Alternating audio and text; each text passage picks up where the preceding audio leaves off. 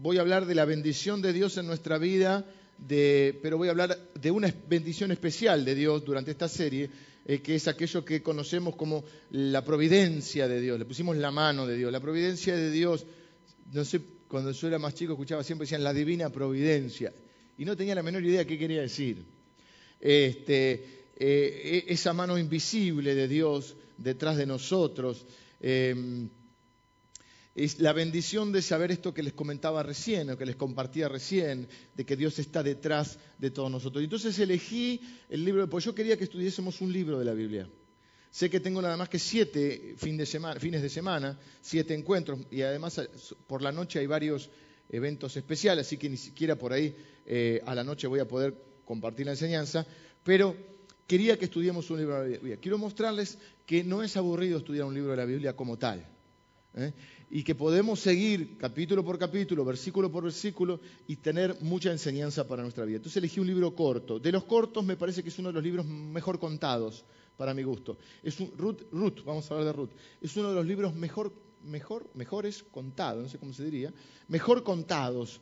Eh, tiene una narrativa muy interesante. Yo le, le animo, le desafío que si usted, son cuatro capítulos, que si usted puede en la semana, lo lea completo tranquilo, lo lea, completo. Es una historia muy linda, muy llevadera. No es una historia eh, que tiene palabras muy difíciles, no, no, es, no es una normativa o no tiene mandamientos que son difíciles de entender. Es una historia. A nosotros nos gustan las historias, por lo menos creo que a la mayoría nos gustan las historias. Vamos al teatro a que nos cuenten una historia vamos al cine a que nos cuenten una historia. Leemos un libro que nos está contando una historia.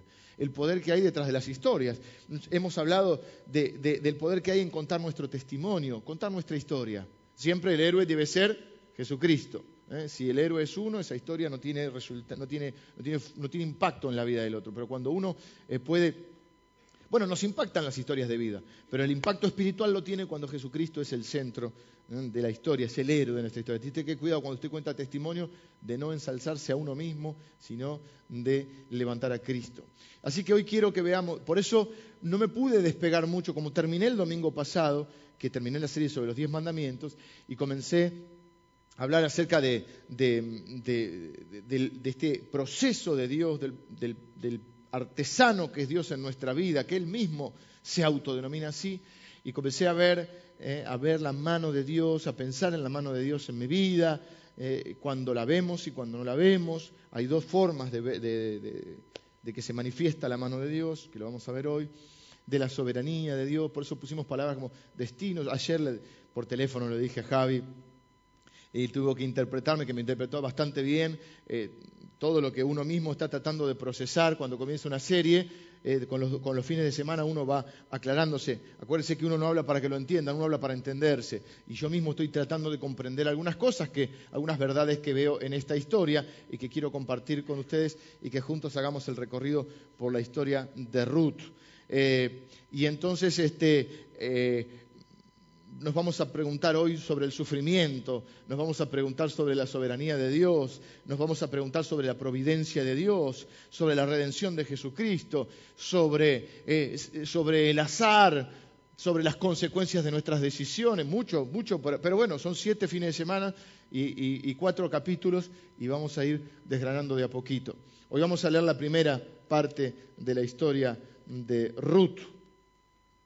Hay muchas hermanas que se llaman Ruth, porque es una historia muy linda. No sé si hay algunas Esther también, seguramente. Son historias muy, muy lindas. Eh, Esther tiene otras particularidades. El libro de Esther, por ejemplo, en todo el libro no se menciona a Dios. Es un libro muy difícil de, predicar. Ya lo vamos a, también a, estudiar en algún momento. Me gusta la idea de estudiar así por libros, lo que pasa es que hay libros que son muy largos. Este es cortito, así que lo vamos a poder realizar. Me gustaría entonces primero que podamos ver la, historia, leerla. Voy a leer la historia y, luego que podamos ir mirando algunas cosas. Hoy vamos a hablar bastante de lo que es la soberanía de Dios, esas preguntas que uno tiene sin responder en la vida. Algunas no, no tengo respuestas, algunas las buscaremos juntas y algunas encontraremos alguna respuesta. Dice, aconteció en los días que gobernaban los jueces. ¿Qué periodo es este? Acuérdense que viene el Pentateuco, Génesis, Éxodo, Levítico, Número, Deuteronomio, Josué, Jueces y Ruth. El periodo de los jueces es entre la muerte de Josué, 1200 más o menos antes de Cristo, y el inicio del reinado de Saúl, primer rey de Israel. Por lo tanto, es entre el 1200 antes de Cristo y el 1020 antes de Cristo. Son unos 180 años que gobiernan sobre los jueces, un periodo oscuro de la historia de Israel. En una parte la Biblia lo describe como diciendo, cada uno hacía lo que bien le parecía. Es un periodo parecido al de ahora, en muchas cosas. Cada uno hacía lo que bien le parecía un periodo oscuro de rebeldía. Ellos estaban muy rodeados de pueblos que no eran eh, pueblos cristianos, creyentes. Entonces, en vez de ser la sal y la luz de la tierra y, implantar una contracultura, ellos lo que hacían era moldarse a la cultura general. También bastante parecido. Hay corrientes eh, filosóficas y de pensamiento que a veces permean eh, al cristianismo y, y para mi entender a veces lo desvían. Entonces, ¿qué ocurrió en ese periodo? Hubo hambre en la tierra, juicio de Dios, disciplina divina, un simple acontecimiento como ahora que hay una crisis mundial. Y un varón de Belén de Judá fue a morar en los campos de Moab, él y su mujer y dos hijos suyos. El nombre de aquel varón era Elimelech y el de su mujer Noemí y los nombres de sus hijos eran Malón y Kelión, que suenan bien, pero quieren decir sufrimiento y moribundo. Así que no le ponga ni Malón ni Kelión a su hijo. Está en la Biblia, ¿vieron? A veces cualquier cosa, está en la Biblia. Los cuales tomaron para sí mujeres moabitas. Y claro, si los padres los llevaban a vivir a Moab, que, iban no, que no había otra mujer que no fueran moabitas. Ahora vamos a hablar de la decisión de los padres. El nombre de una era Orfa, tampoco es muy lindo. Y el nombre de la otra era Ruth. Y ahí ya les empieza a gustar. Y habitaron allí unos diez años y murieron también los dos, Malón y Kelión, quedando así la mujer desamparada de sus dos hijos y de su marido. Antiguamente no había cobertura social, no había pensión, no había jubilación. Una mujer viuda era, eh, desprotegida. Y cuando no tenía hijos, estaba totalmente desamparada. Entonces se levantó con sus nueras y regresó de los campos de Moab porque oyó en el campo de Moab que Jehová había visitado a su pueblo para darles pan. Salió pues del lugar donde había estado y con ella sus dos nueras y comenzaron a caminar para volverse a la tierra de Judá. Y Noemí dijo a sus dos nueras, andad, volveos cada una a casa de su madre. Jehová haga con vosotras misericordia, como lo habéis hecho con los muertos y conmigo. Os conceda Jehová que halléis descanso, cada una en casa de su marido. Luego las besó y ellas alzaron su voz y lloraron y le dijeron, ciertamente nosotros iremos contigo a tu pueblo. Y Noemí respondió, volveos, hijas mías, ¿para qué habéis de ir conmigo? ¿Tengo yo más hijos en el vientre que puedan ser vuestros maridos? Cuando moría el esposo, justamente para que no quedara desamparada, el hermano menor del esposo la podía tomar como esposa. De hecho, tenían más de una esposa, porque era una forma de no desampararla, de no dejarla este, eh, sin, ningún tipo de protección. Pero estos no tenían más hijos. Entonces, Noemí las hace volver a su pueblo. Volveos, hijas mías, e idos, porque yo ya soy vieja para tener marido. Y aunque dijese esperanza tengo, y esta noche estuviese con marido y aún diese a luz hijos, ¿habéis ¿Habíais vosotros de esperarlos hasta que fuesen grandes? ¿Habíais de quedaros sin casa por amor a ellos? No, hijas mías, qué mayor amargura tengo yo que vosotras, pues la mano de Jehová ha salido contra mí. Es Dios, se empieza a ver a Dios como un enemigo. ¿eh? Y ellas alzaron otra vez su voz y lloraron, y Orfa besó a su suegra, mas Ruth se quedó con ella. Y Noemí dijo, he aquí tu cuñada se ha vuelto a su pueblo y a sus dioses, vuélvete tú tras ella. Respondió Ruth, no me ruegues que te deje y me aparte de ti. Y ahora viene uno de los versículos más emblemáticos, Karina, emblemáticos de, Ruth, conocida por esta declaración que ella hace, diciendo, no me ruegues que te deje y me aparte de ti, porque a donde quiera que tú fueres, iré yo, y donde quiera que vivieres, viviré. Tu pueblo será mi pueblo, y tu Dios mi Dios donde tú murieres, moriré yo y allí seré sepultada. Así me haga Jehová y aún me añada, que solo la muerte hará separación entre nosotras dos. Y viendo Noemí que estaba tan resuelta a ir con ella, no dijo más. Anduvieron pues ellas dos hasta que llegaron a Belén. Y aconteció que habiendo entrado en Belén, toda la ciudad se conmovió por causa de ella. Y decían, ¿no es esta Noemí? Y ella les respondía, no me llaméis Noemí, sino llamadme Mara. Porque en grande amargura me ha puesto el Todopoderoso. Yo me fui llena, pero Jehová me ha vuelto con las manos vacías. ¿Por qué me llamaréis, me Noemí? Noemí quiere decir dulce, amable, eh, adorable, cariño. ¿Viste los americanos? Oye, cariño. Bueno, sí. Y Mara quiere decir amargura. Así volvió Noemí. Eh, bueno, eh, ¿por qué me llamáis Noemí? Ya que Jehová te ha dado testimonio contra mí, el Todopoderoso me ha afligido. Así volvió Noemí, Ruth, la Moabita, su nuera con ella, volvió de los campos de Moab y llegaron a Belén al comienzo de la siega de la cebada. Mucho que trabajar tenemos hoy. Ruth es un libro maravilloso, es una historia hermosa que vamos a ir desgranando. ¿Cómo es la historia? Estamos entonces 1200 años antes de Cristo, época de los jueces, cada uno hacía lo que bien le parecía. ¿eh? Eh, Ruth se destaca justamente por ser diferente al resto. Hay una familia que se llama, hay un hombre que se llama Elimelech, justamente Elimelech. Este libro usted va a encontrar muchas ironías, sutilezas. Por ejemplo, Elimelech, eh, Belén significa casa del pan y hay una gran hambre. Muchas ironías de parte de Dios. Y, Elimelech significa algo así como Dios es rey, ah, lo tengo por acá, eh, Elimelech,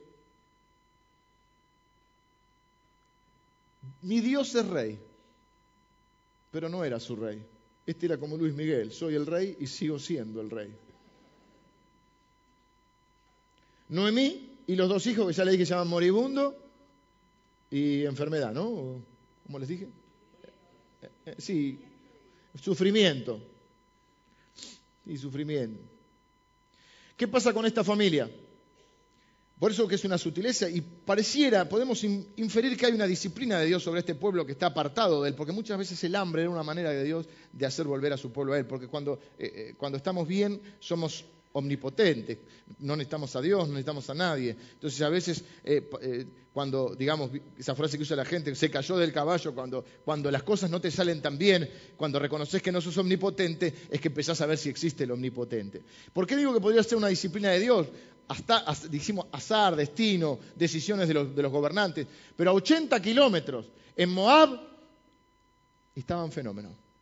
Había comida, había trabajo. Entonces el Imelec, como jefe de familia, yo entiendo, los jefes de familia tenemos una gran presión. Tenemos que proveer para nuestros hijos, tenemos que conseguirle casa, tenemos que eh, conseguirle una buena escuela, tratar de darle un montón de cosas. Tomamos decisiones que afectan la vida de nuestros hijos. Quiero que me presten atención los padres que están en este lugar. Porque a veces tomamos decisiones sin ver la implicancia que tiene en nuestra familia. Elimelech solo tomó el costo financiero de Moab. Dijo, bueno, en Moab hay trabajo, en Moab eh, hay más oportunidades económicas. No tomó en cuenta el costo espiritual. Los hijos se casaron con moabitas. ¿Por qué? Porque estaban rodeados de moabitas. La iglesia que elijas, el colegio que elijas, el barrio que elijas para vivir, va a tener una implicancia trascendental en la vida de tus hijos. ¿Con, quién, ¿Con quiénes se van a rodear? ¿Con quién se va a rodear tu mujer? Noemí queda sola no tenía una sola cristiana que la pudiera sostener, entonces comienza a desvariar y a decir Dios está contra mí. ¿Por qué? Porque no estaba rodeada. Su esposo no previó que de rodearla de gente espiritual, probablemente en Moab, ellos serían la única familia cristiana, la única familia de Dios o creyente en Dios. La sacó de la iglesia, la sacó de los amigos y de la gente del compañerismo cristiana, solo midió el costo financiero. Tenemos que tener la conciencia. Yo pensaba esto y me, me asustaba de pensar que cada decisión que yo pueda tomar afecta la vida de mi esposa y la vida de mis hijos Claro, lo sabemos, pero cuando a veces tomás más conciencia te agarras. Entonces hay personas que dicen, no, porque acá, por decir, no me gusta el pastor, no importa si te gusta mi carro, pregúntate cómo está mi hijo.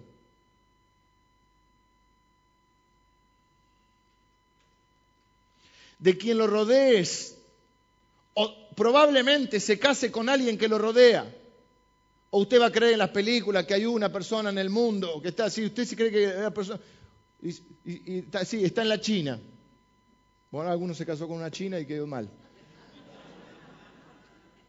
Puede ser, pero lo más probable es que sus amigos, su gente, sea la gente que lo rodea. Ojo cuando elegís colegio, ojo cuando elegís iglesia, ojo cuando elegís barrio para vivir. Todo eso va a ser la influencia de tus hijos.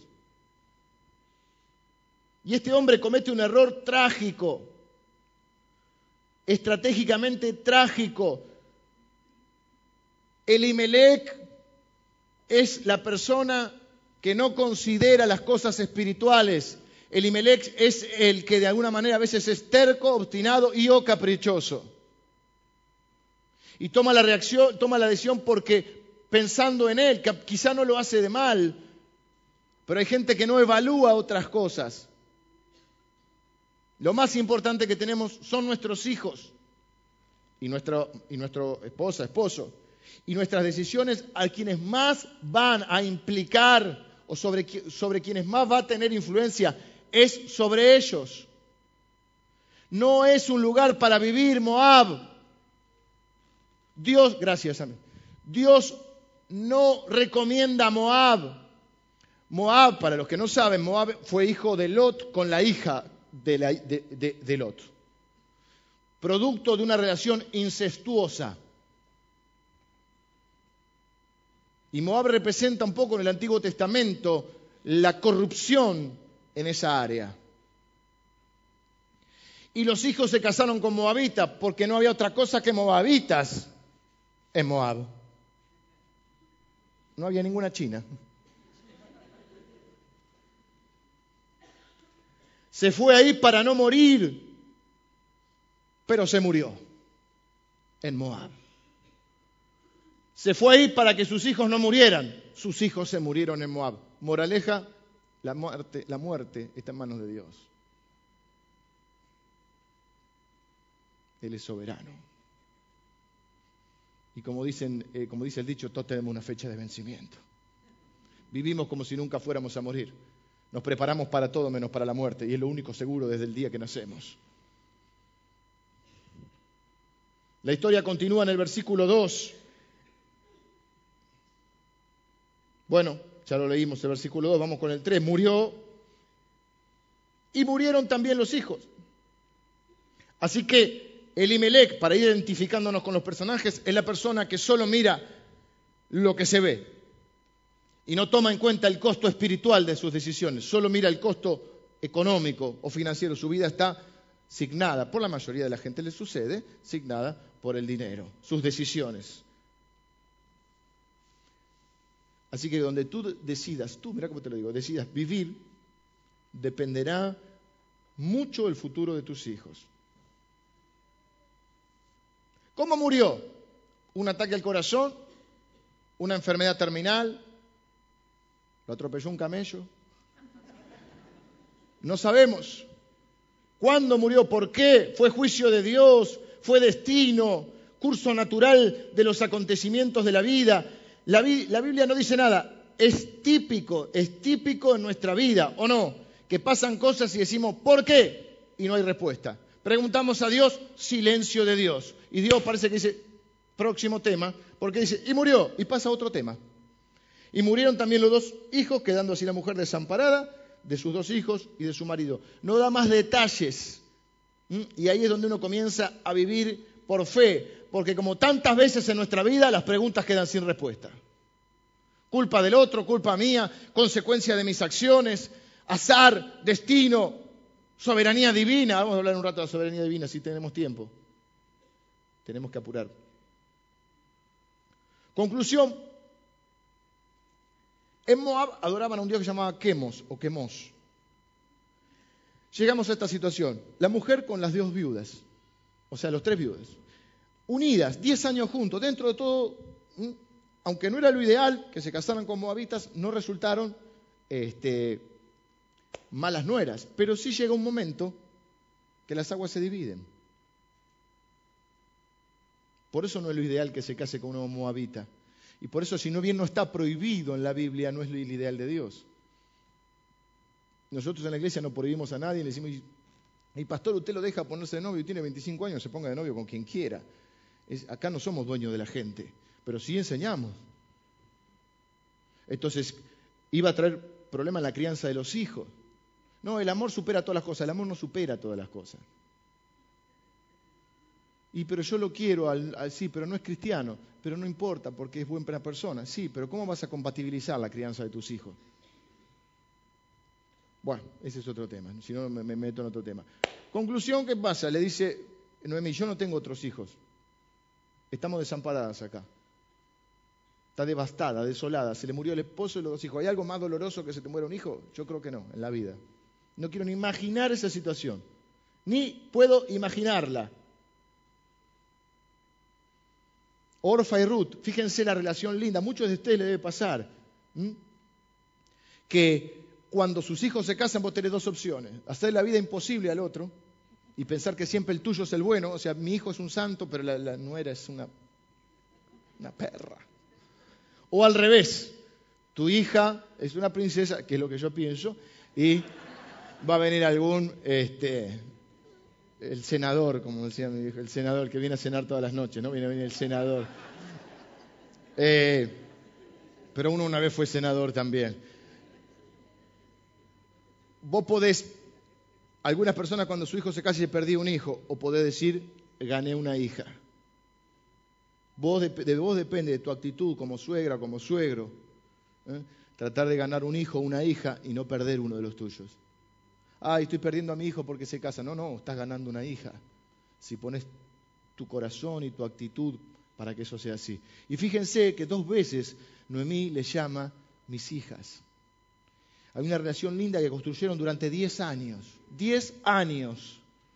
Pero no tuvieron hijos tampoco. Entonces en un momento Orfa hace lo que ella era. Ella era una pagana. Y le dicen, volvete con tu familia. Y se vuelve con su familia. Primero dice, no, me quedo, pero después... Y ahí se ve la realidad. Era una buena chica, pero una buena chica pagana.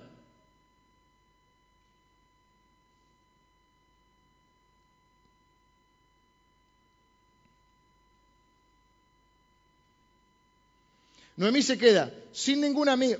Cuando, cuando Elimelech decide llevar la familia ahí, decide que sus hijos no se rodeen de ningún cristiano, decide que su esposa no se rodee de ninguna amiga cristiana, ahora queda Noemí sola, para no morir, y murió.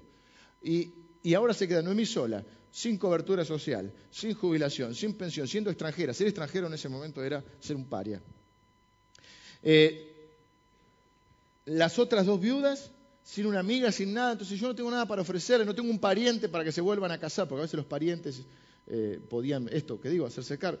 Entonces, si tengo un hijo, van a tener que esperar que sea grande, ¿qué hacemos?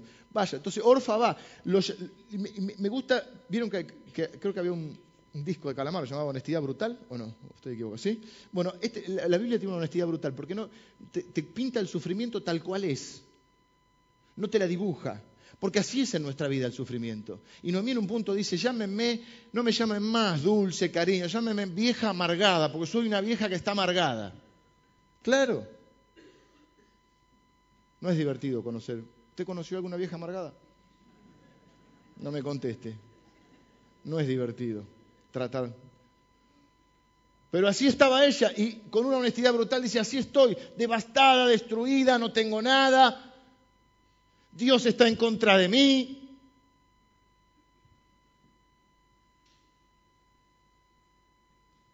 Aún tiene la lucidez para pensar y hacer lo que ella pensaba que era lo mejor para, las, chicas. Ella no lo hace de mal, al revés, dice, vayan, su vida no terminó en el funeral, una nueva vida, búsquense un marido, búsquense, este, vuelvan a sus casas, a la casa de sus padres. O sea, ella busca eh, lo mejor para esas chicas, porque realmente las amaba. Pero está la famosa declaración de Ruth que dice, yo no me voy, ¿eh? Tu pueblo será mi pueblo, tu Dios será mi Dios. Donde te entierren a vos, me van a enterrar a mí. Y ahí yo creo que es donde comienza a darse la conversión de Ruth. Miren, Ruth entiende de alguna manera que su bendición está en Belén, no es casualidad. ¿Vieron que dice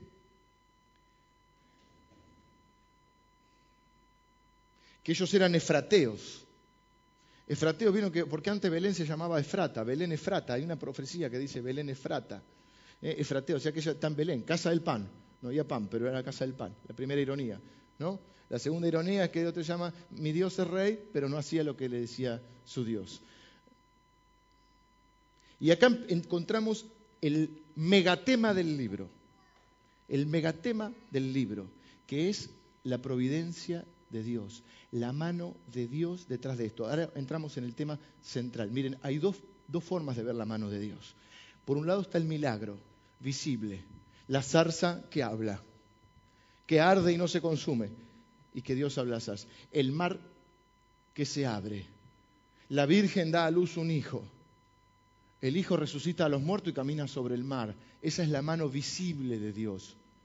Pero hay una mano invisible de Dios que reconocemos sus hijos y que llamamos providencia que es cuando no, no la podés ver a simple vista, no es el milagro, pero es el acompañamiento de Dios. Dios es el héroe de esta historia. Lo que esta historia nos va a mostrar, no la vamos a leer toda hoy, por eso le pido que la lean en la semana y vamos a ir desgranando, que en esta historia lo que se va a ver es la mano de Dios detrás de todas las circunstancias, de las que nos gustan y de las que no nos gustan.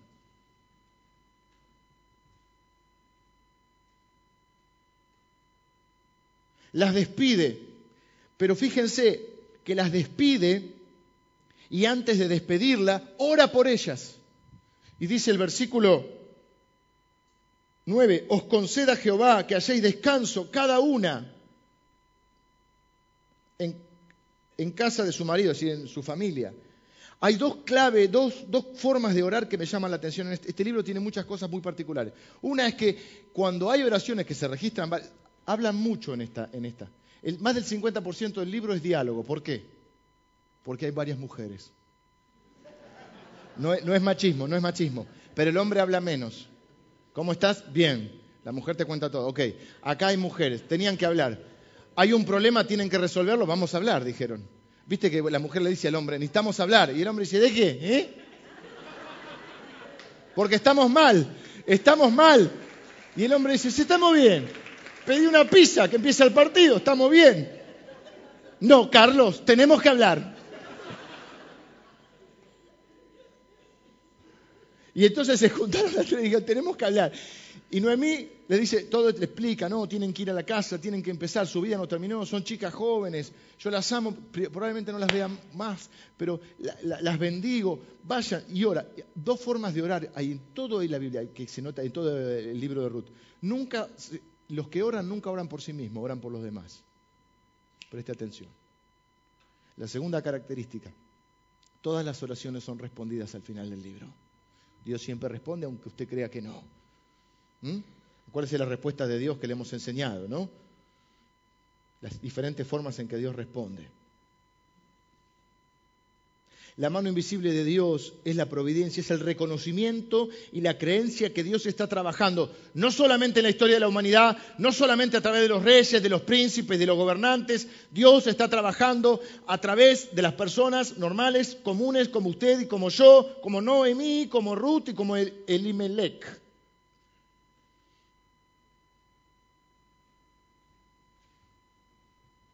Decir, que hay dos manos de Dios, la mano milagrosa visible o dos formas de actuar de Dios, yo le pongo la mano a Dios. Y la invisible, que cuando ve uno el proceso y lo ve con retrospectiva, en general no lo ve en el momento, en general Noemí no lo ve en el momento. Noemí en el momento dice Dios está contra mí, al final del libro lo ve. ¿Mm? Entonces, muchas veces en tu vida va a pasar que vas a ver la mano de Dios cuando pasen las situaciones y tengas la suficiente distancia y quizá la madurez y quizá la sabiduría que te ha dado la vida para poder ver y reconocer en tu vida la mano de Dios. Son esos momentos sublimes en nuestra vida donde vemos, pensamos lo que hemos vivido y decimos Dios ha sido fiel. hemos podido reconocer la mano de Dios. Quizá tenemos que tragarnos nuestras palabras, nuestras quejas, todo lo que dijimos, porque en un momento hasta nos da vergüenza delante de Dios lo que hemos pensado, dicho, frente al reconocimiento de que Dios siempre estuvo con su mano. Ahora, ahora quiero hablar de la soberanía de Dios, aunque estoy pasado un poquito de horario. Quizá tenga que dividirlo el tema, vamos a ver. La soberanía de Dios nos complica. Es el atributo que más paz debería traer, o mayor paz debería traer a alguien que confía en Dios, y es el atributo más difícil de aceptar para el que no cree en Dios. La soberanía de Dios nos indica que en última instancia lo que sucede sucede porque Dios lo permite. Es duro de aceptar, pero es así. Ahora voy a hacer una aclaración, así me acuerdo que hago una aclaración sobre esto. Para el que confía en Dios y sabe que las cosas ayudan a bien, esto trae paz a nuestra vida. Dios está en control. Todo lo que sucede, Dios lo va a trocar, es decir, lo va a transformar en algo que va a ser para bien en mi vida, que va a servir a su propósito. Aunque yo pueda reflejar mejor como la plata, la imagen de Dios, estoy tranquilo porque Dios, la Biblia habla de una paz que sobrepasa todo entendimiento, no es la ausencia de problemas ni de sufrimiento, es para enfrentar el sufrimiento. La fe no la necesitas cuando todo va bien, la fe la necesitas cuando mm, estás mal, cuando estás atravesando el valle de sombra de muerte y poder decir no temeré mal alguno porque tú estarás conmigo, Señor. Es decir, vos estás pasando por esa situación, pero sabés que Dios está contigo y que Él controla todas las cosas. Trae paz si realmente confías. No si decís los versículos de memoria, muy lindo, teórico, pero en el momento decís, llámeme vieja amarga. No. Para el que no cree en Dios es el atributo que más rebeldía produce. Porque si Dios es soberano, ¿cómo en el mundo hay guerras? ¿Cómo en el mundo hay hambre? ¿Por qué tanta injusticia, tanto dolor, tanta muerte? Entonces quiero hacer esta aclaración con respecto a la soberanía de Dios, porque si no, miren, la Biblia dice que es un, proverbio muy llamativo, dice que hasta el número que sale en el dado, Dios lo determina, llevado al extremo, es un extremo, ¿no? Pero mire esto, hay gente que dice, o cree que la soberanía, en pos de, afirmar la soberanía de Dios, con lo cual estoy totalmente de acuerdo, la soberanía de Dios, afirma que todo lo que ocurre Dios lo envía. No es así. Yo soy dentro de la línea calvinista, es decir, creo en que Dios eh, es soberano, pero no todo lo que sucede es la voluntad de Dios, sino porque Dios llora, porque Dios se enoja, porque Dios se queja de la gente. Es decir, en última instancia, Dios es soberano porque la situación o porque lo que ocurre, Dios lo puede transformar. Pero no todo lo envía Dios, sino caemos en, en una cosa que es lo que podríamos llamarle un fatalismo. Y es decir, suponete, viene alguien y dice, sí, me robaron, gloria a Dios. Estoy feliz. Miren, esa gente que eh, por ahí en pos de, querer tener fe se equivoca. Alguien viene y dice, miren, a mí me golpearon, no me abusaron. Vos no le podés decir gloria a Dios. Alabado sea Dios, Dios sabe por qué. Antes que sea una estupidez, callemos, hermano. Es mejor llorar con los que lloran. Dice la Biblia, y reír con los que ríen. No trate de defender a Dios, porque Dios no necesita que usted lo defienda. No trate de explicar lo que usted ni yo podemos entender. Si no, nos volvemos cristianos artificiales. Está en el velatorio, estoy gozoso, eh, se murió, se fue el Señor, sí, se fue el Señor, está contento, está tranquilo, está en paz, pero de ahí a gozoso. Esta semana partió de la presencia del Señor el hermano de José, Oxu, un siervo de Dios en eh, la iglesia eh, de Caseros y bueno, lo estuvimos acompañando en ese momento. Son momentos de dolor la separación. Jesús lloró cuando se murió Lázaro.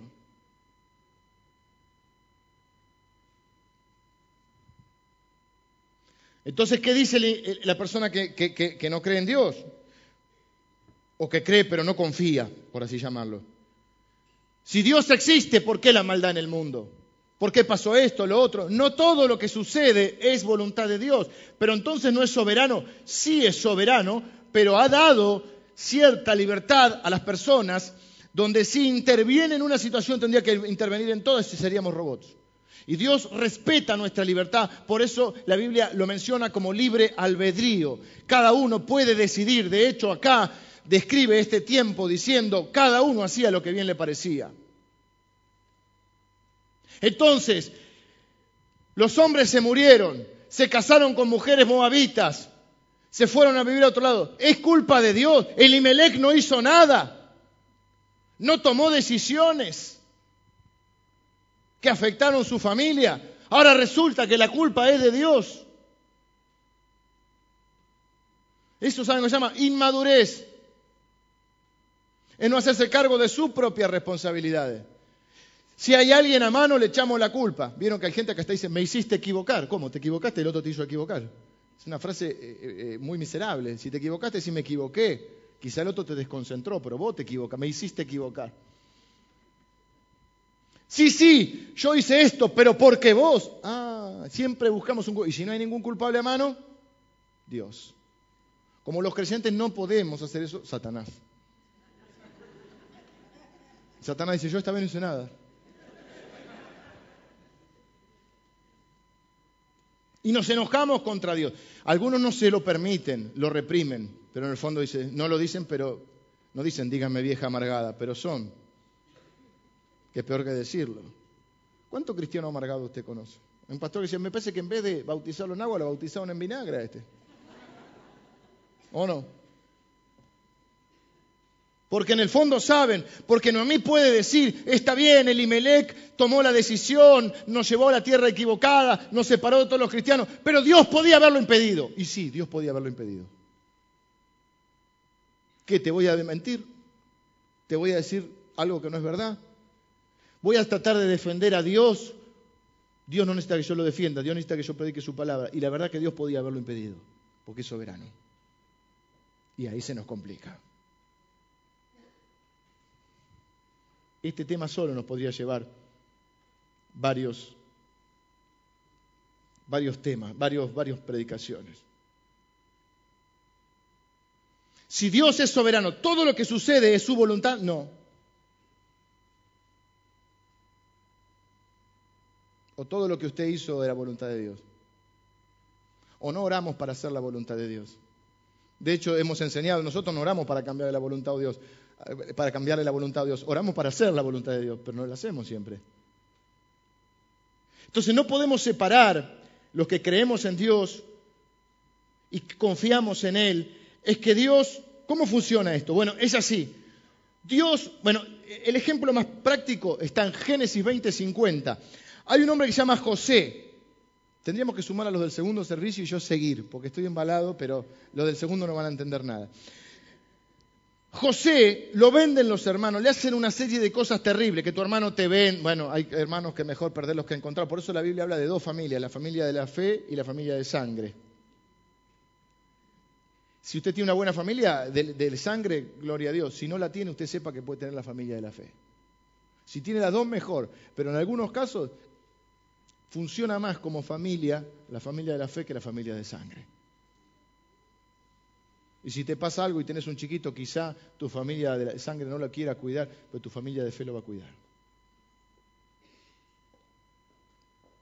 Entonces, ¿cómo funciona esto? No podemos separar el atributo de que Dios es soberano con el atributo de que Dios es santo y es bueno. Dios es pura bondad. La Biblia dice Dios es amor. Acá lo tenemos que entender esto. Es decir, Dios, todo, lo que sucede es voluntad de Dios. Pero Dios en su infinita misericordia hace, como dice Romanos capítulo 8, todo ayude a bien. Pero te dije, Vico, Génesis 50, 20, porque estamos contando la historia de José, ya me perdí. José, los hermanos hacen cosas terribles, lo venden como esclavo, lo tiran en un pozo, lo quieren matar, le mienten al padre, dice que lo mataron, y, y José al final de la vida, una vida de novela y de película, pero necesitamos más de siete fines de semana para ver la historia de José. José, para los que vieron la película, lo meten preso, lo, acusan de acoso sexual que no realizó, este, lo meten preso, este, va, primero va de esclavo, después va preso, después va con el rey. Bueno, al final de todo llega a ser el número dos del faraón. Salva en la providencia divina Dios hace que ese evento, Dios no quería eso. No es voluntad de Dios que los hermanos vendan a sus hermanos como esclavos. Pero eso hace que el pueblo de Dios no muera de hambre, porque hay una gran hambre en la tierra. Las doce tribus van a buscar comida a Egipto y he aquí que el ministro de Economía, el número dos del faraón, era José. La gente decía, ¿dónde hallaremos otro como José? Dios está con él. Ven, esa es la mano providencial, hay mano providencial y milagrosa. Y él dice, vosotros pensaste mal contra, mí, mas Dios lo encaminó a bien para hacer lo que vemos hoy, para mantener en vida a mucho pueblo. No sé si en pocas palabras le puedo eh, transmitir lo que quiero transmitir, porque tendríamos que leer toda la historia, pero si no fuese por este evento no existirían las doce tribus de Israel, hubiesen muerto de hambre. La única razón por la que no murieron de hambre es porque José administraba toda la comida de Egipto y ellos fueron a vivir ahí. Por eso después de 400 años crecen ahí, se multiplican. Como los egipcios le tienen miedo porque son muchos los ponen como esclavos. Pero esto ocurre y lo que José está describiendo es la soberanía y es la bondad de Dios que dice, ustedes pensaron mal, ustedes hicieron mal, pero Dios lo trocó, no encuentro otra palabra, lo, trastocó para bien. Lo transformó lo malo en bueno. Romanos capítulo 8 dice, sabemos que los que aman a Dios, todas las cosas ayudan a bien. Esto es, a los que conforme a su propósito son llamados. Y después dice, ¿qué pues diremos? Si Dios es por nosotros, ¿quién contra nosotros? El que no nos negó ni a su propio Hijo, ¿cómo no nos dará también Él todas las cosas? Por lo tanto, dice, estoy seguro de que ni la vida, ni la muerte, ni ángeles, ni principados, ni potestades, ni ninguna cosa creada, ni hambre, enfermedad, tribulación, angustia, nada nos podrá separar del amor de Dios. Esa es la soberanía con el amor de Dios, la soberanía con la bondad de Dios. Dios es puramente soberano, absolutamente soberano, pero es totalmente amor. Me desgañité, dele un aplauso. Si usted, si usted solo ve la soberanía y no considera la bondad de Dios, usted se va a rebelar contra Dios. Usted no va a confiar en Dios. Usted va a ser lo que yo digo, un fatalista. Y bueno, como, dice Esteban, de vivir se trata, hay que seguir viviendo. ¿Cómo andás? Mal pero acostumbrado.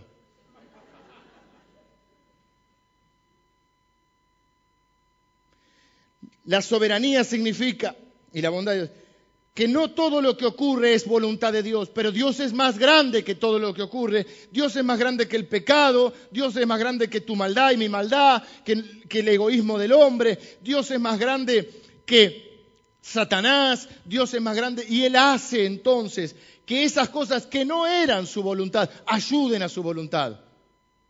Y esto si uno cree que es bueno, pero no es soberano, tiene lo que, lo que llamamos un teísta. Los teístas son los que creen en Dios, pero que Dios no interviene.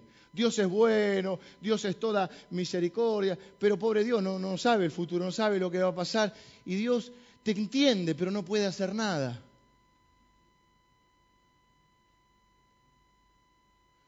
Dios está tan sorprendido como vos.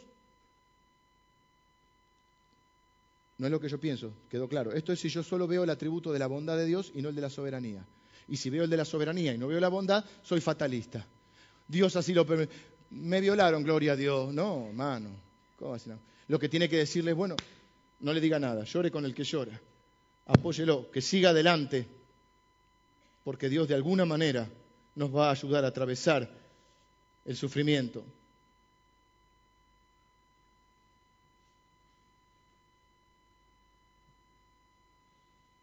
Mire este dato, de los 85 versículos, 55 son diálogos.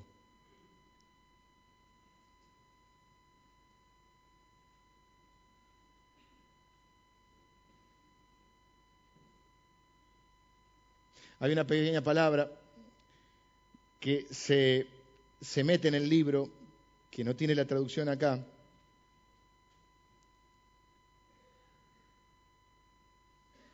que la palabra hased, cuando está hablando de Dios, como diciendo que es Dios todo misericordia, todo bendición, solo se usa para Dios y en un momento se usa para, para Ruth, como que Ruth es todo amor.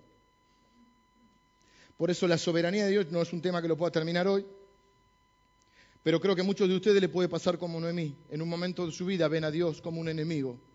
Ven a Dios como el que le envió eso. Ven a Dios como el que el que les envió el sufrimiento. Versículo 13 dice, la mano de Jehová ha salido contra mí. Ella no está viendo a Dios como un amigo, sino como un enemigo. Él dice Dios me hizo la vida difícil. Entonces, ¿qué significa en la práctica? Como pastor, y te quiero, y por eso solo te va a decir esto alguien que está mirando la escritura y que te está hablando desde, desde la óptica de Dios, es que esto, mi deseo es que esto te ayude a atravesar el sufrimiento. Que estés confiado en la soberanía y en la bondad de Dios, o la soberanía y el amor de Dios. El Hased es el bien, en la bondad de Dios, así lo describe. Si crees solamente en la soberanía vas a ser un fatalista y si crees solo en la bondad vas a tener un Dios impotente.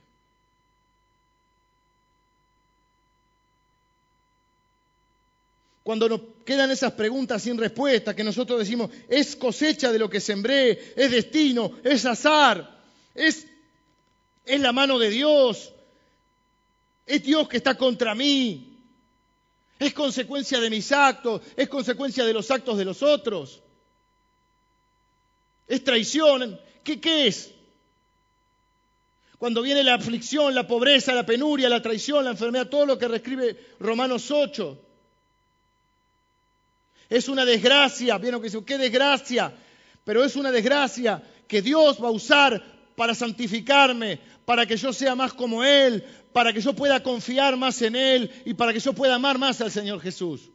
Es una diríamos, aunque no es una frase muy feliz, una desgracia con propósito, ya que todo es con propósito. Voy a escribir un libro, Desgracia con propósito. ¿Vieron que está Iglesia con propósito? Es muy bueno ese. Eh, vida con propósito, la mujer de propósito, el joven de propósito, el niño de propósito, la desgracia de propósito. Muchos de nosotros llegamos al lugar donde está Noemí, diciendo la vida es dura. No me llamen más dulce, llámeme viejo amargado.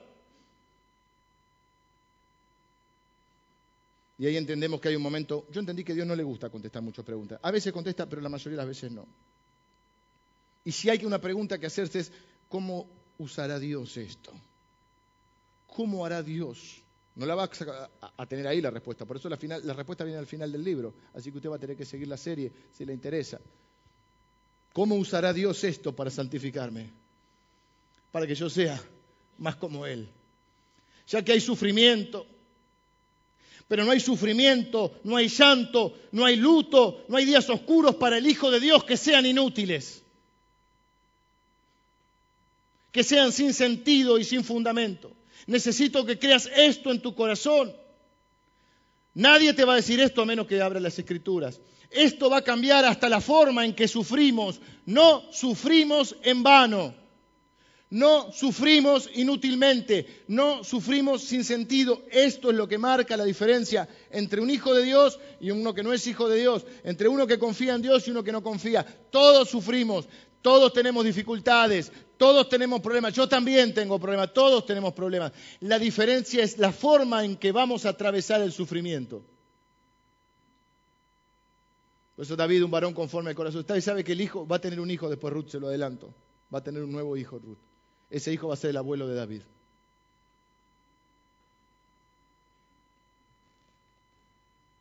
Pero quería decir algo y se me fue.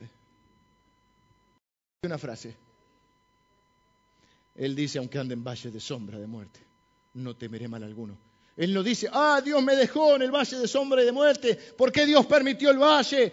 Ese Satanás, ese Dios, son los otros, es mi culpa, es el azar, es la culpa de los otros, el gobierno. No, él dice, yo no sé por qué. Y al fin y al cabo, no sé si es muy importante saber por qué. Pero sí sé que en el valle de sombra de muerte no estoy solo porque Él está conmigo. Lo que cambia, hay gente que se desanima en el Evangelio pensando que porque es cristiana no va a sufrir.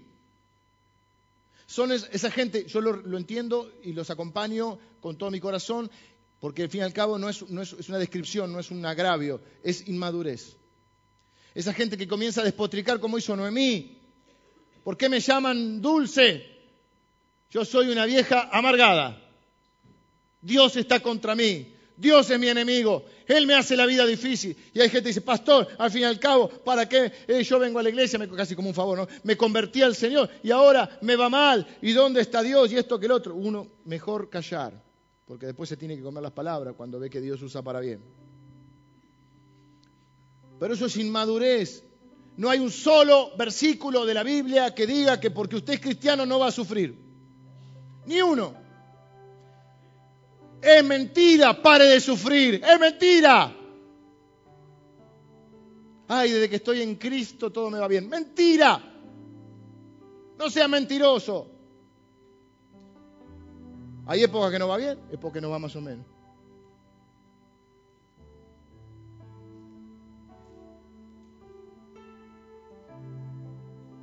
La diferencia entre Noemí y algunos de nosotros es que nosotros somos unos mentirosos.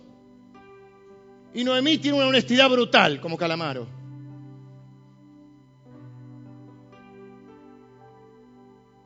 Y dice, no estoy contenta, estoy amargada. No entiendo lo que pasa.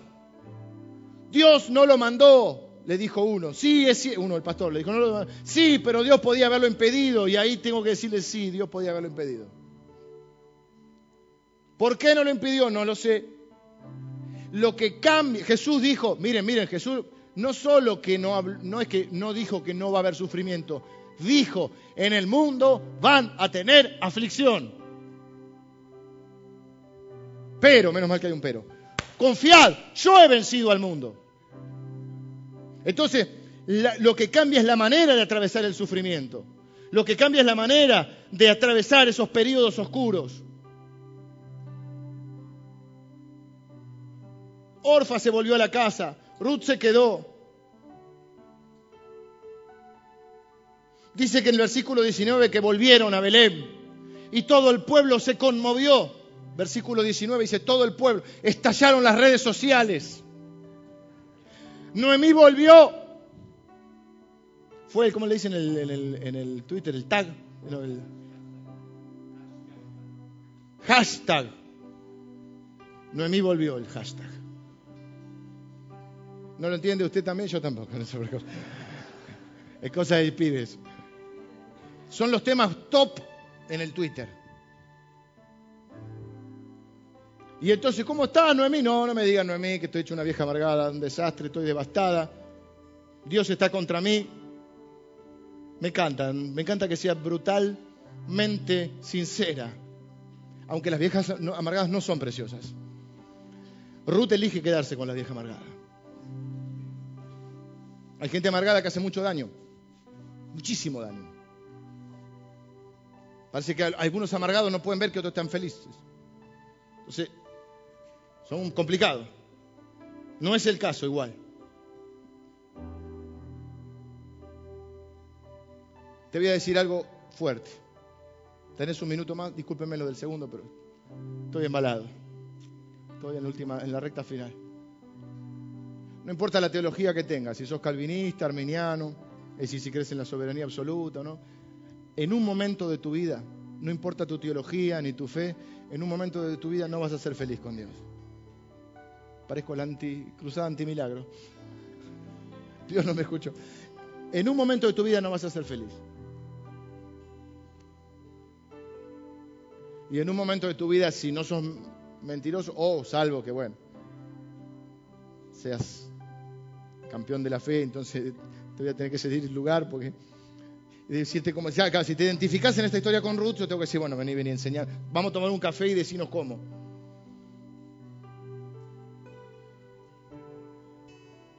En algún momento Dios va a hacer algo o va a permitir algo que no te gusta. Porque Dios no hace lo que se le dice ni lo que los demás quieren. Dios hace lo que Él quiere. Y si nos gusta que sea bueno, también nos tiene que gustar que sea soberano. Voy a repetir, en algún momento no vas a estar feliz con Dios, porque Dios no siempre va a hacer lo que vos quieras. Mentira eso de que porque ores 25 millones de horas le vas a torcer el brazo a Dios. Dios no es hombre para que mienta, ni hijo de hombre para que se arrepienta. No oramos para cambiarle la voluntad ni torcerle la voluntad a Dios. Oramos para aceptar y cumplir la voluntad de Dios.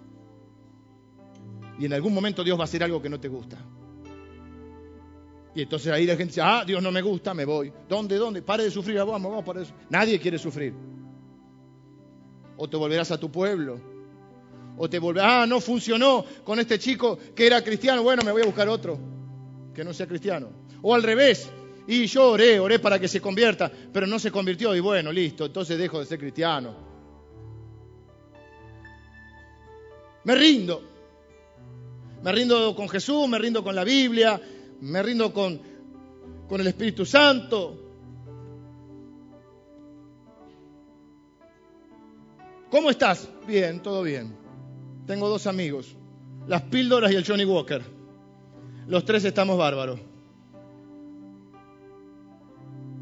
Entonces contestamos con versículos armados porque no nos da el cuero, pero en el fondo estamos mintiendo. En el si te preguntan a alguien, haría una, una radiografía de tu corazón, ahí encontraría al viejo amargado.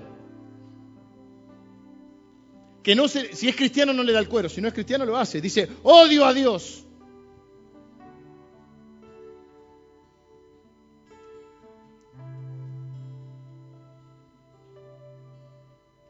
La virtud de Ruth es la fe, la virtud de Noemí es la honestidad. ¿Cómo está tu vida? Dirían los americanos, mi vida apesta. Les gusta usar esa frase a ellos, mi vida apesta. Es horrible. ¿Saben cuál es lo bueno de Ruth? Que yo veo esa frustración, ese enojo, esa amargura, esa decepción. Que ella no lo dijo en Moab.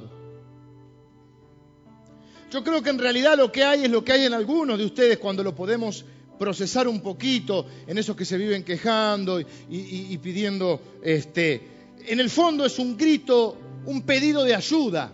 Ella no va a, a sentar sus dudas en Moab, porque sabe que los de Moab no ven las cosas espirituales. Ella vuelve a su pueblo, espera volver a su pueblo y en su pueblo abre su corazón y se queja. Noemí en parte es mi héroe en esta mañana, porque hace dos cosas, dos cosas que debemos hacer cuando estamos sufriendo. Número uno, vuelve al pueblo de Dios. O vuelve a Dios, perdón. Vuelve a Dios. Número uno, vuelve a Dios. Vuelve donde sabe que está Dios. Número dos, vuelve al pueblo de Dios. Lo que deberíamos hacer cada vez que sufrimos es correr a Dios y a su pueblo. A Dios y a su pueblo. ¿Dónde presenta sus dudas? ¿Dónde presenta sus quejas? Donde sabe que hay una familia que, que espero y oro y trabajo para que sea así, una familia sin hipocresías, una familia que no la va a juzgar, una familia que va a escuchar y le va a decir, está bien tus dudas, yo también las tuve o las tengo. Una familia donde puede ser como es, sin tener que poner cara de escuelita dominical y decir el versículo, todo lo puedo en Cristo que me fortalece. Pero si le miramos el corazón, apesta, está amargada si lo dijimos el otro día, como habla una persona, ya te das cuenta cómo está su corazón. Hay algunos que están en carne viva, no están amargados, pero están heridos. Hay otros que están frustrados, hay otros que se han rendido. ¿Y qué hay que hacer? Hay que correr al Señor Jesús y a su pueblo. Su honestidad es un grito de necesito ayuda. Mi marido me dejó sin ayuda. Me mandó a vivir un pueblo donde no hay un, solo cristiano. Como estaba tan amargado, de hecho, un maldito cristiano. No hay. Estaba así, maldiciendo todo. Pero vuelvo.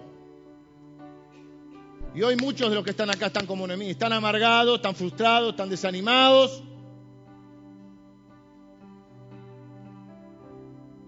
Algunos lo logran disfrazar, otros no. Y lo que hoy tienen que hacer es correr al Señor Jesús. Le preguntaron a Juan 8, ¿eres tú? ¿Quién eres tú? Y él dice, yo soy Yahvé. Yo soy Dios. Se lo dije muchas veces y no me quieren creer. La historia se pone buena porque llegaron a Belén y llegaron al comienzo de la cosecha. présteme atención, ya termino. El tiempo de la cosecha, mis hermanos, es el tiempo de la esperanza.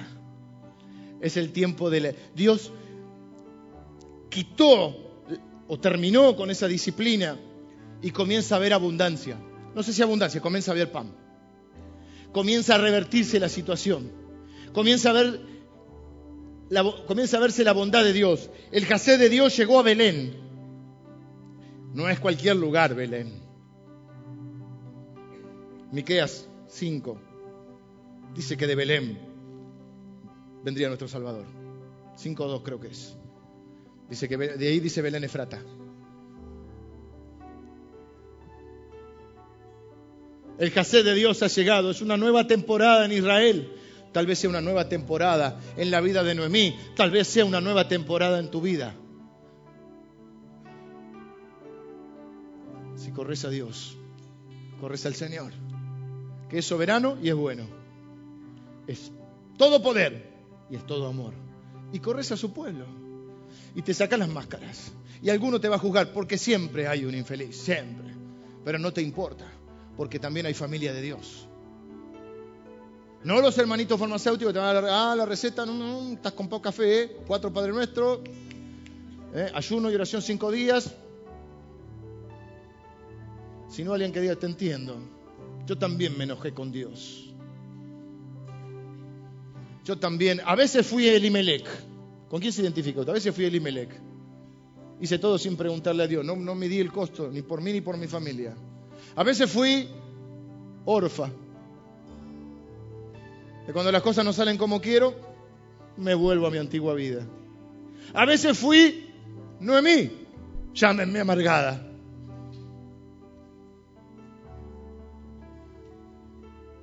Pero espero ser Ruth. Ya vamos a ver que en la historia entra vos, no vos, sino vos. Vos, que figura de Cristo, de redención. Pero ahí está, ahí está terminando esta parte de la historia. Y ahí termina la, historia con...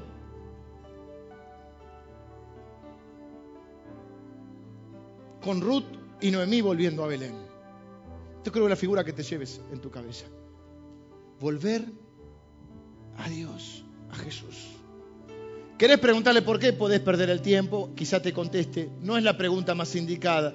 La pregunta es cómo vas a hacer, cómo vas a hacer para arreglar este bodrio. ¿Cómo vas a hacer para que esto me ayude a bien, me haga más santo, más maduro, más misericordioso, más parecido a Jesús? ¿Cómo vas a hacer para que esto ayude a bien? ¿Cómo vas a trocar esto en algo bueno para mi vida? Voy a atravesar el sufrimiento, confiado en que sos soberano y sos bueno. Uno de los versículos más cortos de la Biblia dice, Dios es bueno Dios es bueno. No sé si es muy teológico, pero Dios es bueno. El jacé de Dios, la nueva temporada, comienza cuando vos volvés a casa, a la casa del pan, a la casa. El hijo pródigo dijo un día, yo estoy comiendo basura en la casa de mi padre, hay abundancia de pan. Tenés que encontrarte con la palabra de Dios que es el pan de vida para nosotros. Jesús es el pan de vida, es la palabra de Dios. Tenés que encontrarte con hermanos, porque ese, ese grito de Noemí es un grito de, auxilio. ¿Ustedes creen que Noemí no creía en Dios? No, ella dice, es Dios que está mí. Peor, por eso si no cree en Dios puede creer después. Ella creía que Dios estaba en contra de ella. Te invito a cerrar tus ojos. Tengo, necesito terminar.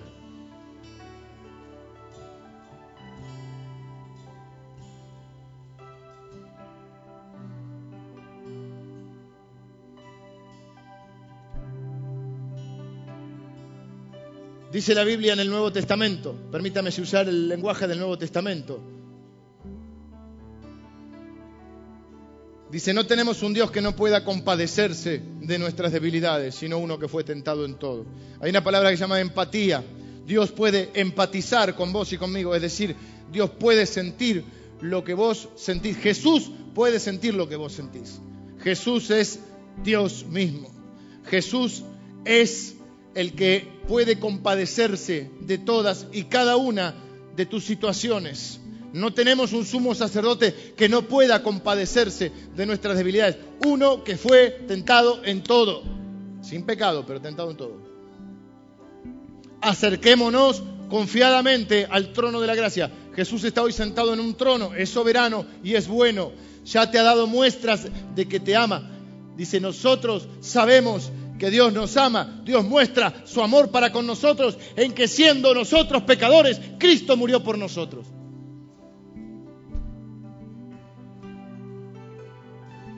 Vos tenés que volver a Dios, tenés que volver al Señor Jesucristo, a su pueblo, para aprender la Biblia, para orar juntos, para salir adelante, para tener un consejo. Corre a Jesús, sé honesto y obtener la ayuda que necesitas. Jesucristo puede entender, Él ha sufrido, Él ha visto días oscuros, es un Dios que puede empatizar contigo. Pero Él es soberano y bueno. Y nosotros estamos para decirte, vas a salir adelante. Este sufrimiento va a pasar y vas a salir adelante. Dios lo va a trocar para bien.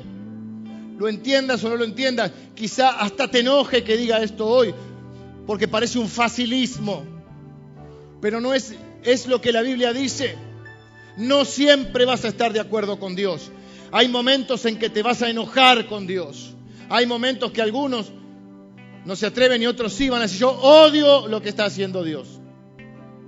No lo entiendo. Estoy amargado, frustrado, desanimado, me rindo, me vuelvo a Moab. La pregunta es, ¿dónde vas a vivir? ¿En Moab o en Belén? ¿En Moab o en Belén? ¿De quién te vas a rodear? ¿Qué es lo que vas a escuchar? ¿Qué es lo que vas a proyectar para tus hijos? ¿Qué es lo que vas a proyectar para tu matrimonio? ¿Belén o Moab? Sé honesto. ¿Con quién te identificas hoy? ¿Querés ser el soberano de tu vida? ¿Querés ser como Elimelech, resolver todo vos? Estás siendo como Noemí, estás hablando lo que no debes, sintiendo lo que no debes. Tenés que resolver eso. Yo estoy para decirte que en la vida de un hijo de Dios ningún sufrimiento es inútil, ninguna lágrima es en vano, ningún día de luto no es sin propósito o sin sentido. Cada lágrima tiene un sentido para Dios. Él es soberano y bueno. Y por la fe vas a ver la mano invisible pero providencial de Dios. Dios está detrás de todas las cosas. No te manda todas las cosas. No todo lo que sucede es su voluntad, pero todo lo usa para luego transformarlo en su voluntad. Ánimo, ánimo. Hay que correr al Señor, ánimo. Tu sufrimiento no es sin sentido. Dios te va a sacar más maduro, te va a sacar más misericordioso, te va a sacar más fuerte, te va a fortalecer tu fe. Dice el dicho, lo que no te mata te fortalece. Pablo dice, ahí sí lo podés entender en el contexto. Pablo dice, he aprendido a vivir, sé padecer y sé tener abundancia. Por todo fui enseñado, todo lo puedo en Cristo que me fortalece.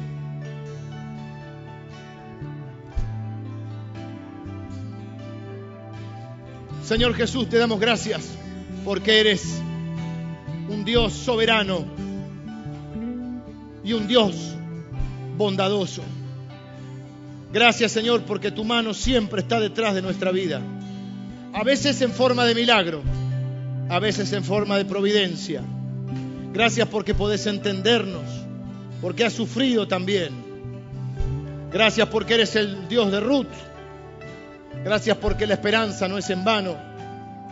Gracias porque es el tiempo de la cosecha. Gracias porque eres el Dios de Noemí, que incluso cuando estamos dolidos y amargados, tú resuelves todas las cosas para bien. Pedimos ahora, Señor, que en cualquier circunstancia no tratemos de ser el soberano o el omnipotente, sino más bien adoradores humildes, que en fe corren hacia ti y hacia tu pueblo, para que aún en nuestras aflicciones seamos santificados. Señor, quiero orar por los que están sufriendo en este momento, por los que están atravesando tiempos oscuros. Padre, ponele ahora la íntima convicción. La fe es certeza y es convicción que esto que están pasando no va a ser en vano. Dios lo va a usar. Dios sabe usar hasta lo que parece sin sentido. Tu lágrima no es en vano. Tu día de sufrimiento no es en vano. Tu día de luto no es en vano. No es sin sentido. Dios está trabajando en tu vida. Él se ha sentado, sus ojos están de noche y de día sobre ti. Para que puedas llegar a reflejar a Jesucristo. Nadie está exento de problemas. Jesús no te prometió eso. Jesús prometió que iba a estar cada día contigo. De noche y de día. Señor, gracias. Gracias por tu palabra. Padre, oro por los que están sufriendo. Ayúdales a atravesar este tiempo, confiados en tu soberanía y en tu bondad. Padre, que esta palabra traiga fe a los corazones. Oro en el nombre de Jesús, nuestro Salvador. Amén.